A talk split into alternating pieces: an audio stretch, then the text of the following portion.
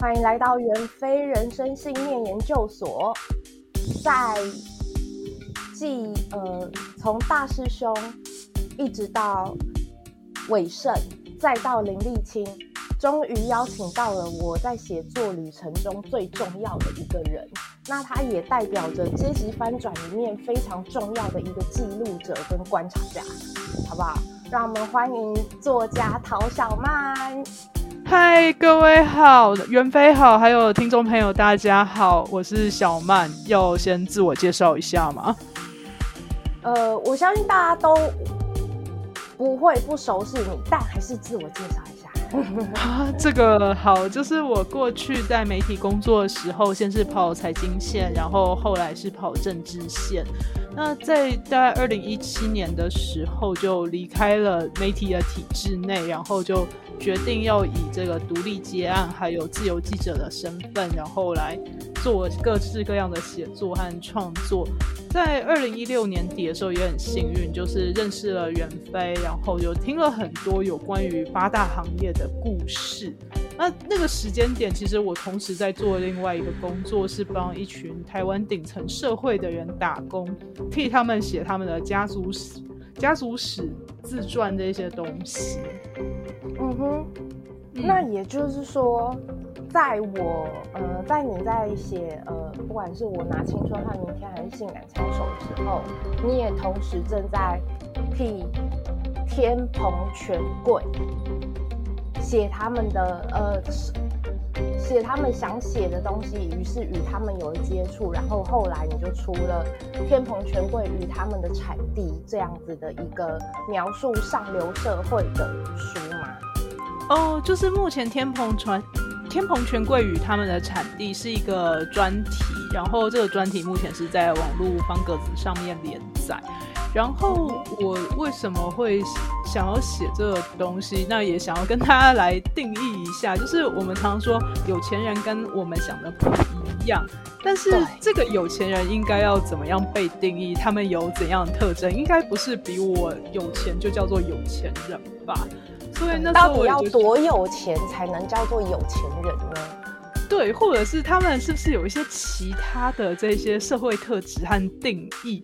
所以那时候我也就去努力的观察我的案主们，然后去找出他们有三种特征。那我们常常就是去戏称台北市叫做天龙国，但是这群人他们其实活跃于在天龙国的上头，就是天龙国上面有一个棚顶，然后他们就在这个棚顶上面的社交活动，所以我就戏称他们叫天棚人。那你如果要成为天蓬人的话，大概有三个条件，就是一个是富过三代，第二件事情是持有双重国籍，第三件事情是就读于世界一流名校。然后我就发现说，哦，原来他们有这三个特质。然后如果符合这三个特质，你就会被纳入天蓬人的社群里。所以他们是全家都有高学历，真的是这个意思吗？可能，比如说，哦，我觉得这样定义是很精确的。我靠！所以他们没有人，他们没有人是那种出于那种低等学府，或者是如果你只有台大的话，那不算这样子。呃，只有台大的话，父母就会戳戳你说：“哎、欸，儿子或女儿啊，你要出国念书啊，快，赶快来申请学校，这样子。”就念台大的话，足够去帮他们当打，就足够去帮他们打工啦。但是那个，如果他们自己的小孩子念到台，废物，就是只念到台大就，哎，你要加油一点，来，在这个努力一点，世界一流名校，来，快去这样子啊！所以他们都必须要念到一流名校，也就是说，你不能是这个天天龙人里面，他们天龙人中的天龙人，不能你只是普通天龙人就对了。呃，我觉得这里可以去解释一下为什么他们的社群会这样子运作。对，他们到底都在忙什么？都这么有权有势的人呢？他们平常到底都在忙什么？他们生活是怎么样？哎，那我想问袁飞，你觉得这群有钱人他们都在干嘛？他到底想要些什么？变得更有钱。哎，你其实你观察的是非常的明确，他们的确都在求取这些东西。因为像是为什么会说他们有这三个条件，像是富过三代，你在台湾富过三代，其实就代表着说，哎，其实你的爸爸妈妈、爷爷奶奶，对，根基很深。那你就是在家，就是。你在你的这个社群里面，就这样讲起来也很欠打，就是钱其实是你们最不缺的资源了。那既然最不缺这个资源，就要去寻找世界的顶端，去攀上世界权力的顶峰。所以他们真的就是把目光放在那边。那如果说你要获取更多的权力地位的话，那其实就像是我们可能会觉得说，哎。我们自己最向往的国家，可能像是北欧的福利国家，那我们到那边就会被均富。但是，我们去那边是被富，然后他们如果去那边叫做被军，然后所以他们是不会想要去这种地方，他们会想要去一个更加的资本主义，而且可以累积更多财富的地方。例如，像是他们的这个双重国籍的首选是美国，或者是英国，或者是有些人会拿瑞士的国籍。所以不是中国吗？我觉得中国很资本主义啊，但是他们、呃、可是中中国，对，那中国跟台湾的话，因为这这个国际形势就是呃相当的错综复杂，因为中国不把台湾视为是另一个这个独立国家嘛。那在那如果说就与这些天蓬人而言的话。他们在他们的世界里面，他们就会觉得说要去一个更加资本主义的地方。那再来则是因为台湾前面其实也讲到，就是因为国际定位并不是把我们视同一个正常国家，所以这一群富过三代人，他们就会想要为自己的身家买一个保险。那最保险的做法就是去这个寻求其他这个武力强大国家的保护，例如像是美国。那我们也可以说，那为什么一定要取得所谓的世界一流名校的学历？那其实大家可以想象，就是我们在我们自己的原生国家，假设已经是权贵的话，但是我们到了新的地方，其实阶级都是会后退的。就像我们新去到一间公司，我们可能都要从成为了，就是比如说我成为了台北原爱妃，嗯、那我到了、嗯、我到了新北，整个新北又要重比的话，我就要成。再次成为新北原爱妃，可能就要往后再退一次，这样。对对对对对，那所以你到了一个新的地方，你要。你不太可能就是愿意说我要从零开始打拼。那像他们这些这么有身家的人，他们就会想办法把自己的孩子送进这些世界一流名校，跟这个地方既有的权贵体系，他们的子女一起共学。所以他们一开始在另外一个地方的起始点，也就会比呃其他在这个国家的平民就更加的有竞争力。所以他们就是用这个方式来不断的去巩固。自己家族的地位，而且不断的往上爬。然后我那时候就觉得说，哇，天啊，他们真的是活得太有策略了吧！于是就把他们的这个社群和生活就记录下来。世界性的布局耶！我的天哪！嗯，所以他，所以他们，可是他们已经那么有钱有势啊！他们虽然我知道钱是不嫌多的，但是我很难想象说他们还可以再怎么样的。如果你都已经第一个富过三代，然后我全家就没有人不是念世界名校的那一种，那你还你的人生还想要怎么样的扩张你的全与势呢？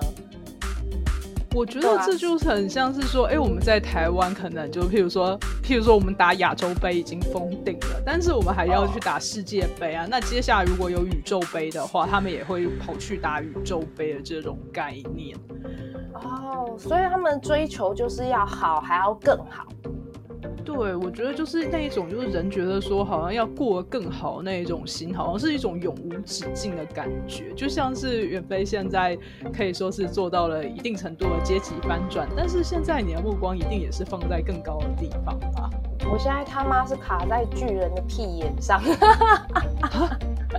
为什么会是屁眼？这个地方风景好像有点特别，味道也有点奇特呢。对，就是要臭不臭的，就是你知道，你呃，假设大家应该有听过那个，就是人种的湿婆神的那个种姓制度，他会把人分成三三教九流，但是他每一个都是从湿婆神的某某部位出来的。我觉得我一开始的那个很底层的那个社会的那个经历啊，大概是脚踝那附近嘛，离尘土最近，然后就是跟贱奴没什么差别，然后嗯。嗯，不是上流社会，上流社会没有人要理我，然后还在做自媒体、啊，勤勤恳恳的做 podcast，一点一滴的累积人气，所以就是要香不臭的一个概念这样。然后因为我又是从性产业出身的，所以我现在现在的概念我就一直是从性器官开始，入目所及皆是特殊景色。不过肛门那边不是消化器官吗？哎，好歪楼哦，也也很接近啊，也很接近啊，就是塞康隆遇到我啊。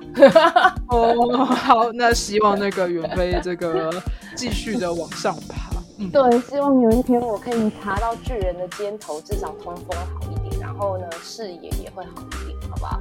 但是有啦，有在往上爬，就爬到一个有一种卡在一半、卡在半路上的那种不痛快感。我目前人生翻转的那种阶级，大概就是有一个这样感觉。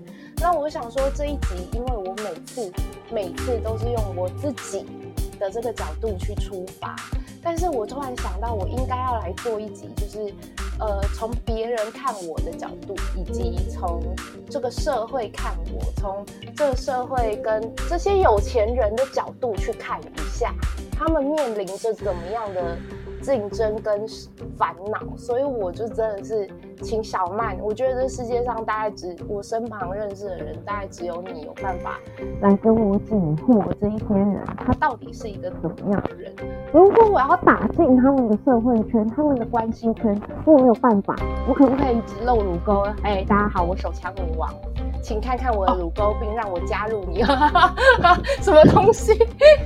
嗯，有乳沟的话怎么没揪？我也要看。哎，是这样吗？好，那个，那我们来讲一下这个。以下就教大家一些正规的方式，如何去打入天蓬的社群里面。好那，以下就教大家一些非常正规的方法，那绝对不会教大家什么下降头，让别人就是头昏眼花就让你加入社群，没有这种事情好吗？那好，我们就讲一下这个四种正统的方法。那第一种正统方法通常是学不来的，因为一开始就是从原生家庭继承。如果你的父母就是天蓬人的话，那你出生的时候就已经是天蓬人了，所以那接下来就。虽然那个非常八股又老梗的的说法就是啊，书中自有黄金屋，叫你要多多的读书。然后我们以前都会说，天啊，这个是在胡说八道些什么？为什么我读书却没有富起来呢？但是啊，就是我们前面也说，天蓬人他们一定要取得世界一流名校的学历。如果你是一名平民或者是平民，前面的贫是那个平坦的贫，后面的贫是贫穷的贫。好，如果你是一个平民或者是平民的话，那也可以就是努力的表彰自己的丰功伟业，然后用力的去读书，嗯、然后去考进这些世界一流名校，跟这一群天蓬人一起当同学。然后接下来，其实进入了这个世界一流名校之后，真的是其实是非常忙碌的，因为你在寒暑假的时候都要去找各式各样的实习的机会。那他们的实习通常就会瞄准这一些像是世界级的大公司，例如说像是这个什么全球五百大企业之类的。那像是我自己就读的领域是经济系，那虽然我的学校是把经济系放在社会科学院，嗯、可是大部分人可能会觉得说，哎，这个学门应该是财经商管学院。好，那如果说你是一个念经济或是财经商管、财经商管背景的人的话。那你其实是可以去瞄准一些世界级的公司，例如像是呃很有名的就是巴菲特他开的伯克夏公司，或者是像是呃一些投资顾问管理公司，像是麦肯锡，或者是像是 Blackstone 黑石这一些有名的公司。如果你进入这些公司实习的话，哇，那就是你就履历上面会镀金。那因为通常你在暑期或者是寒假的实习，也就意味着你未来在离开学校之后可以投到怎样的履历，然后进入怎样的公司。如果你在学历还有这个工作上面都拿到了满分的话，那接下来就会有人来问你说：“，请问袁飞同学，你要不要来相亲啊？我介绍好对象给你。”好，下一步就会变成进入了这个婚姻联姻的这个部分。那之前我也有认识，像是在天蓬社群里面，他出身不是那么显赫，但是因为在这个呃学历、还有工作，甚至是在婚姻的选择上面，都选择了要进入天蓬社群的这这样的人，然后他最后就变成社群里面的一份子。什么意思？所以他就是念也要念好学校，然后他的职位也要是呃前五百大企业里面的职位，然后再来就是跟天蓬人结婚，是这样。哦，是这个袁飞很迅速的就归纳完这个要打入天蓬社群的平民跟平民可以有怎样正规的策略？他不是缺一不可的吗？他他是他是。呃，你已经缺了，就是你天生就是天蓬元这一个条件哦、嗯，所以也就是说，我如果没有做一项，我就要做到后三项，都要做到才可以吗？还是说，如果说这个呃，就在职业这一块没有做到这个完全满分的话，但是前面的话最好还是在这个所谓世界一流名校跟。这一群天蓬人曾经在某一个人生重要时段是互相认识的，嗯、这一点是很重要。OK，好，我大概理解了。那那所以等到我进了他们的世界之后，我也要跟着开始计划，我的孩子是不是也要进五百大，呃，也要进世界名校跟五百大企业？然后，所以我的我我就会每天在那边忙着跟富太太们打听，他的孩子是怎么考上前五 世界顶级名校以及五百大企业，是这样子周而复始的，对。哦，如果我们说到过去的这个天蓬社群，就是譬如说我们的上一代，因为我们在这一代的话，其实是真的也比较欣慰，看到有蛮多女性是目前是在职场上面，然后做到自我实现。那但是在上一代的话，其实他们的男女的分工是还蛮明显而且明确的。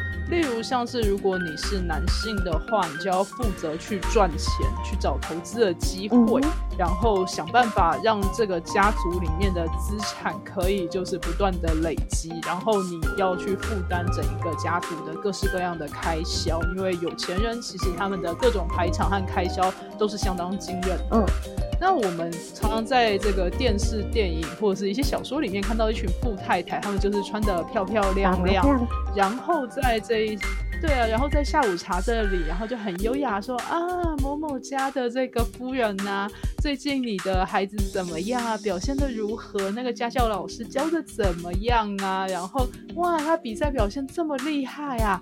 哇，真的是觉得好了不起呢。然后我们好像就觉得说，哇，他们这样看看起来不是很打给管家去帮我打听他是哪一个老师教出来的，那我没有办法。我没有办法请他来教我的孩子，如果没有办法叫他再推荐一个同等级的老师给你，是这样子吗？哦，他们的他们就是在这个呃下午茶桌上面，就像你说的，就收集了一轮资料，然后接下来他们离开那个现场，就会开始做各式各样的这个讯息确认和调查，然后接下来就开始安排说，好，既然我要把我的小孩送进世界一流名校。就不会是说，哎、在考大学的前面一个月，我们再开始念书就好，是没有这种事。就是你要去申请这些大学，都要去准备一系列你的丰功伟业履历表。那你的丰功伟业就要从小开始累积，然后去点各式各样那些什么琴棋书画诗酒花柴米油盐酱醋茶的各式各样的这这些丰功伟业，你都把它点起来。那有时候甚至会。对啊，有时候甚至会点到一些让你觉得哇天啊，你们连这个地方都可以比到这个程度，我真的是这个非常的惊讶。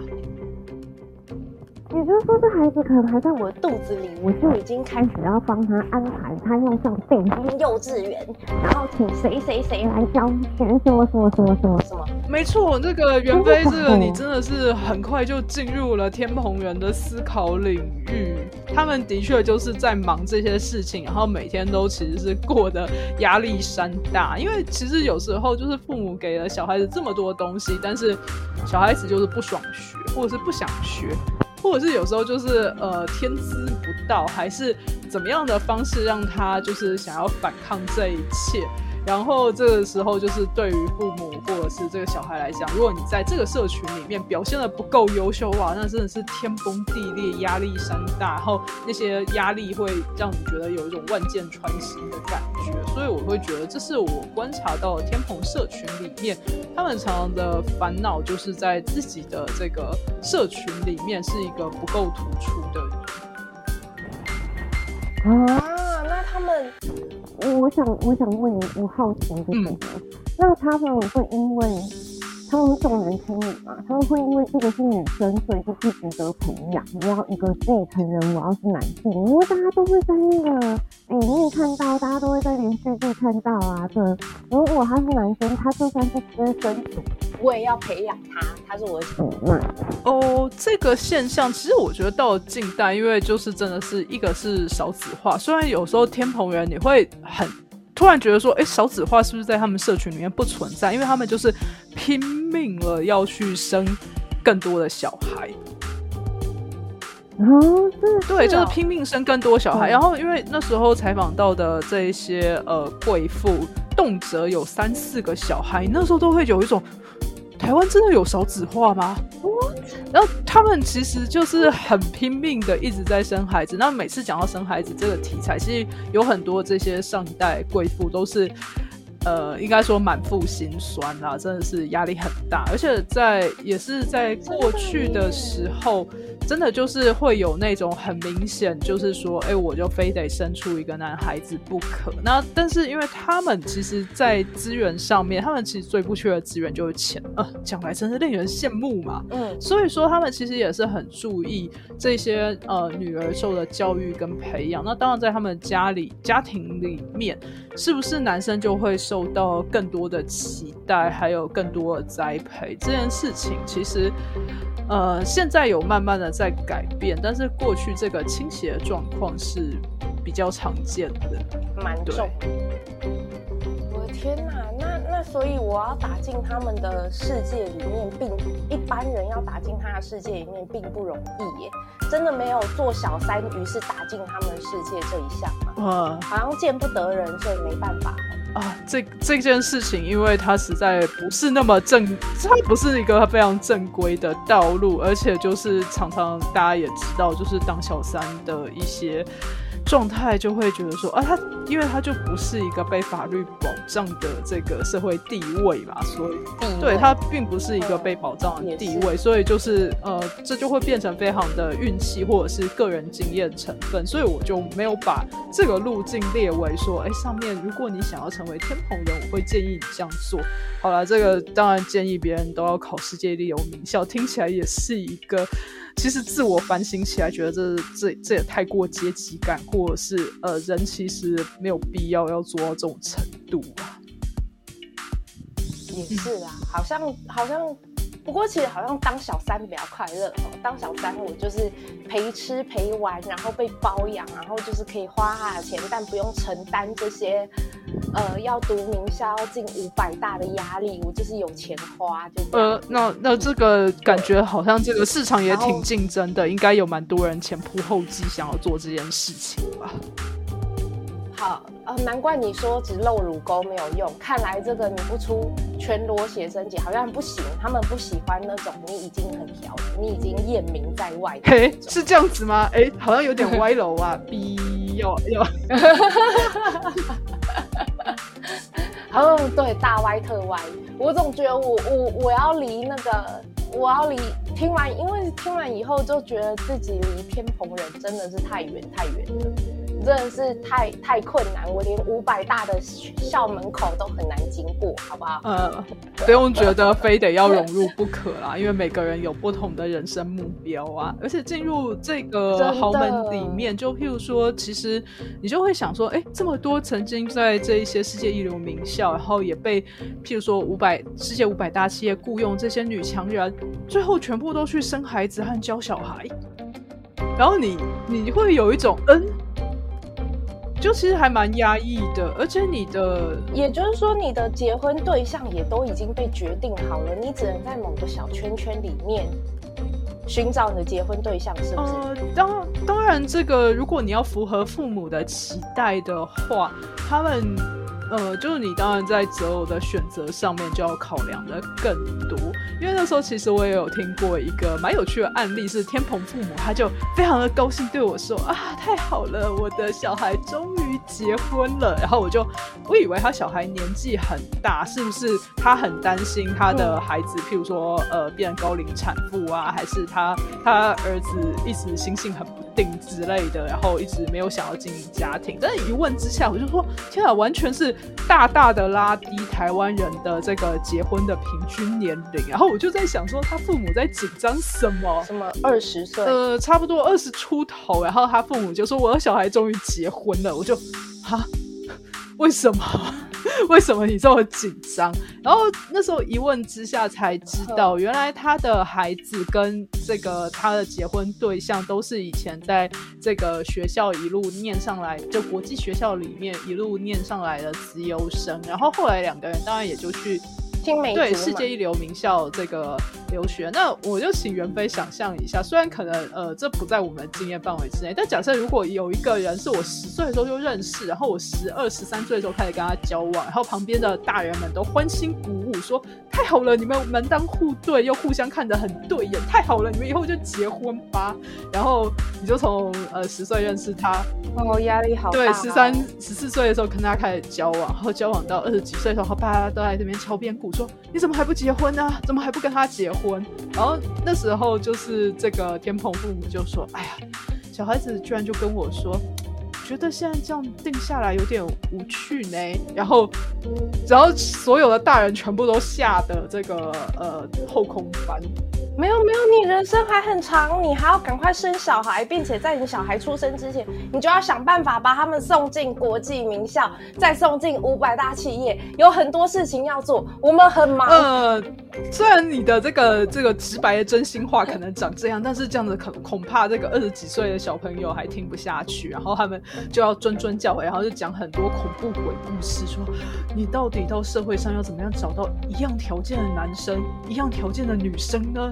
你有没有听过那种越换对象越换越遇人不淑的故事？然后讲了很多的恐怖鬼故事，然后最后那个终于这个呃两个说动小孩子，对对，最后这个真的说也说动双方结婚结婚。所以我那时候觉得好像那个更开心的是这个爸爸妈妈还有岳父岳母。或者是说，反正就亲家跟父母这边就是非常的高兴，耶！我们终于完成了一件重要的事情了。那我其实就还蛮想把麦克风递给那两位小两口，说，嗯，那不晓得你们觉得如何呢？但是呃，好像做这件事情还蛮欠打的。Nobody cares。嗯，对啊，他们自己的课。如果说我，我也会觉得这，这如果说我也会觉得这这一切很漫长，好吧？就。其实，如果我是那个天蓬父母，我也会觉得这一切很漫长。小孩子死不结婚，我也会很等的很难过。对，因为我们后面很忙，我们接下来要培育我的孙子。然后呢，孙子等到孙子，因为很早秋嘛，很早就结婚了。等到孙子长大了，那我可能还要培养我的曾孙，我的曾孙必须要比。我的孙子比我的孩子都还要更强、更厉害，然后我的家族更壮大，很忙，这是永无止境的一个循环。对对对，有没有觉得天蓬人其实真的是过得还蛮啊？就就他们的社群里面有一好不快，有一套就是我们觉得就是现在看起来就说哇天啊，这这是宫廷文化现代版嘛？大概就是一个、哦、这样子的状态，然后我就觉得。在这个社群里面要所谓的活出自己啊，然后或者是说你找到一个就是除了原本的这一套传统之外，可以自我肯定的方法，其实不见得那么容易。但当然，我有遇到一些觉得呃也是活得相当的精彩，而且还很有这个想法，而且又是很有灵魂的人。嗯。有吗？少数吧，他应该只是那么多孩子中的少数。也不见得，因为如果说遇到说这个社群里面让我觉得看了之后觉得很正向的事，因为前面好像我们都觉得在深陷在宫廷斗争之中。那但是就有一位企业家，他是就呃就讲白了，他身家几百亿，然后就自己的本业是制造业，但是他是每年都拿出这个。百万到千万元不等的这一些善款，去帮助各种的福社会福利团体或者是政治倡议团体去做他们的这一些社会改革的倡议。然后为什么可以节税？呃，除了可以节税之外，但是其实几千万哇，我觉得这这也是一个不容易的决定，因为你大可把这些钱拿去买各式各样的超跑啊，然后去囤房地产啊，去炒作各种的。金融资产变得更有钱，那为什么你要去做这些改变社会、去帮帮助别人的事情？那那时候在像是这些社福团体，他们除了有对外的募款参会，也有这一种就是闭门型的参会，是去感谢捐很多钱的大金主。然后这位企业家他就在避免。闭门参会里面就说，呃，如果有人拿枪指着我的头，问我开公司到底要干嘛？他说我开公司这个制造业，其实最终就是为了要赚钱。要说我有什么理想，还真的没有。但是大家现在就是指在座各位这个 NGO 里面，大家现在正在做的事情。才是我真正的梦想，所以我来年都会继续支持大家。然后那时候听到真的是觉得哇，非常的感动，哇，好感动，就觉得哇，对啊，就是自己很有钱，可是他的职志是想要帮助别人，对，而且是活得非常的有灵魂的人。然后我觉得哇，听了这一段话，真的就觉得说非常的感动。那我我也就会觉得说，哦，这个这个精神，我不是一定要把它记下来，因为其实。外界对于有钱人，一方面是很羡慕他们的生活，但另一方面，我们也常常会觉得，呃，有很多有钱人都为活得充满对充满铜臭，或者是为富不仁，或者是他们就是一点都不知道民间疾苦。但可是我会觉得说，还是有一些不同的案例，然后就觉得说，其实，在天蓬人的社群里面，他们的性格也是相当多元好，那。我刚刚说，就是我从来没有，我很少用自己的那个，用别人的眼光去看我这样子的人。对，如果我是阶级旅人的话，小曼就是阶级导览员。在一开始从性感枪手开始，一直到我拿青春换明天，再到天蓬权贵与他们的产地这些。这一段写作的旅程中，你有没有最开心或者是最负面的时刻？然后，我想问说，这一段旅程给你的人生有带来实际的影响吗？嗯。或是体验。前面讲到最开心的事情，一个是看到就是有人依旧是活得很有灵魂。那其实如果说我个人做事情，让我觉得这一段过程中最开心的，其实是看到袁飞最后是出版了《手枪女王》这一本书，而且现在是以演艺人员的身份在社会上面活动。因为其实印象很深刻，就是在二零一六年的时候年底，我们我们相遇嘛，然后就是那时候你跟我讲了很多你在八大工作的一些经历，然后我那时候觉得你真的是非常会讲故事，我就说，哎，你怎么没把你自己的经历写下来？那那个时候我记得你那时候在八大大概工作了五六年了，然后可能就已经有那种森森的感觉，嗯、就会觉得说好像。呃，可以讲出不不错的故事，可是好像要写下来就有一种呃不够力气的感觉。那我就觉得，对啊，会怕，很高兴。尤其我那时候是一个前线的小姐妹。对啊，我其实当时当时我真的很有压力。嗯我真的开始写，其实花了一年，真的是你是第一个，而且你是最支持我的人，对。但其实我也是花了一年做心理准备，然后我真的不当小姐了，我才敢开始经营我的粉砖。所以，我其实是非常高兴，就是说，《性感枪手》他这本小说问世之后，然后大家喜欢里面女主角的这个人物设定，觉得哇，女主角真的是非常有趣的一个人。然后，所以后来就看到袁飞开始经营自己的粉砖，然后把。自己的各个经历，然后还有有关于这个八大行业里面的各种的故事，还有他遇到的人都写下来，然后也就被出版社发掘，然后出版社就觉得说，哇，这个故事真的是太精彩了。然后后来上市之后成为畅销书，然后也让袁飞有更多的机会，还有不同的其他的发展可以去面对社会。我就觉得，就是这是一个让我觉得这个历程中最棒的转变，而且是一个最实质的转变。谢谢，真的就是有有一个从社会泥潭里，好不好？湿婆神脚底下尘埃里面爬上来的，现在卡在屁眼的，的案例。嗯，没关系，接下来风景应该会不太一样。我希望是，谢谢你。所以有有。没有那种让你觉得哦，我到底在干嘛？我为什么要做这种事情？好累哦，烦哦，哦天哪！呃，我觉得这个其实无论是面对顶层的受访者，还是底层的受访者。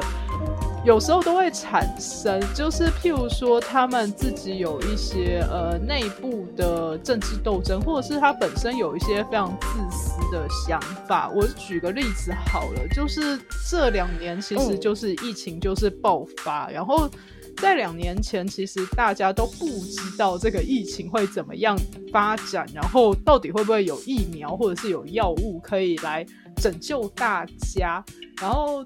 那个时候就是，其实，在美，呃，我现在居住的地点是在美国东岸。然后那时候，其实就有一位天蓬的天蓬人就打电话跟我说，请我送他的小孩子回家。我就呃，三小他他，然后他，然后在回家之前，希望我先送他去宣誓成为美国人。然后我其实大吃一惊，因为他原本是拿其他国家的护照，然后兼台湾的护照，但是。可以直接宣誓成为美国公民，这个方法就是我知道有一些方式是可以拿到绿卡，但我其实真的不知道要怎么样的方式可以直接成为美国公民。但是他的小孩要成为美国公民，我也是第一次听说。哎，可以你发个誓，然后你就你就变成美国人了。这是他们的法庭程序啦，就是我发誓我要变成，就是要效忠美国，以美国利益什么为重之类之类，会成为一个这个善良守法的公民之类的。这这一些是他们的。法定程序，但是我那时候就很惊讶，说哇，他的小孩居然要变成美国公民了。然后我这里脑袋里还在想说，哎，这一套流流程是怎么运作？但是前面他交办我的任务叫做送他女儿回，呃，送他的小孩回家，我就，哎，等一下，他也十八二十岁了，应该已经是个成年人了，送他回家，那不就是疫情爆发在美国这边就一开始很失控，然后他就要逃回原。原本这个应该比较安全的台湾，然后我那时候真的是哇天啊，爆青筋，就是觉得有一种天啊，你是对呀、啊，他当年是什么啊？我也是，我也是，我也是。应该说他是他就是拿了美国这边的最大的好处，就好，我女儿变成美国人，接下来我就要逃回安全的台湾去喽，拜拜，这样子的感觉。对啊，而且你有办法做到吗？这听起来就是。超级强人所、然后我那时候就觉得说，啊，为什么我需要陪你的小孩子去啊？然后他他难道没办法面对这一切？他就说，哦，我觉得小孩在路上一个人搭车很危险。然后我那时候真的是，那那 那两个人挤在一起是面对病毒就不危险吗？在搞些什么？啊、对，所以那时候听到这一种很。呃很自私的要求，那他那时候就说啊，没关系，我会帮你付车钱。然后我挂断电话的时候，在那边跟我就是在那边跟我先生在那边这个。呃，画唬烂说啊，少来了，付车钱在讲些什么啊？你付张机票让我也回台湾，我还当成一回事呢。付车钱是怎怎样？那那个时候我其实就跟他说啊，没有关系啊，这一件这个这个事情我们就从长计议，看你要这个，你希望这个小孩子做怎样的安排。那后来我是没有去按照他说的这些交办去做，那因为那时候就有一种感觉，就是、啊。这这个是除了他小孩之外，其他人的命都不是命的这这种请托，然后就会觉得，呃，就只是觉得，呃，好吧，就是就觉得就是。好超级负能量的一个拜托哎、欸，这就是还是会有，果然还是会有那种不把别人当人看的天龙人。对，就会觉得说，哦，好好好好好，谢谢你让我知道，在在你眼中我不算是个人哦，谢谢这样子的感觉。嗯、那如果说是。对，就是好了。这个底层社会的话，有些时候就会觉得说，对方可能就会对我有一些不太正常的期待，就是他会觉得，好，我跟你讲了这些话之后，我应该就可以，呃，不用努力，然后成为良缘第二之类的这一种想法。然后我就想说，呃，不好意思，良缘。梁元为什么后来会成为元妃？是因为他自己有去努力去经营，然后自己去累积他的作品。那并不是跟我讲过这个你曾经你身上发生的事情，然后就可以就是把事情说故事大赛。对，那那他的故事比较对，就是请那那请他去参加说故事杯吧。那并不是说。把这个要求跟期待就丢到我身上，所以像是这种时候，有时候我就会有一种啊，天啊，真的是不想管了的心情。那可是我觉得后前面就也是说，哎，有这些正向的回馈，譬如说看到有人活得非常的有有主见跟有灵魂，而且譬如说像是袁飞也自己就。出来说自己的故事，为自己努力，那我觉得还是有很多正向的案例，会让我觉得我会想要继续去写故事，然后努力下去。谢谢你，真的，今天真的是邀你来，真的是超值得的。我也是非常非常感谢你，就是是因为有你的一直在鼓励我去做这件，一直在 push 我去做这件事情。因为我是一个非常需要人 push 的人，真的，所以今天能够邀请到你，然后甚至能够呃听你分享这么多，我其实很很少有机会可以听到的事情，对我来说也是意义非凡的。好，今天就先聊到这边，我们元飞人生信念研究所，下次见啦，拜拜。拜拜。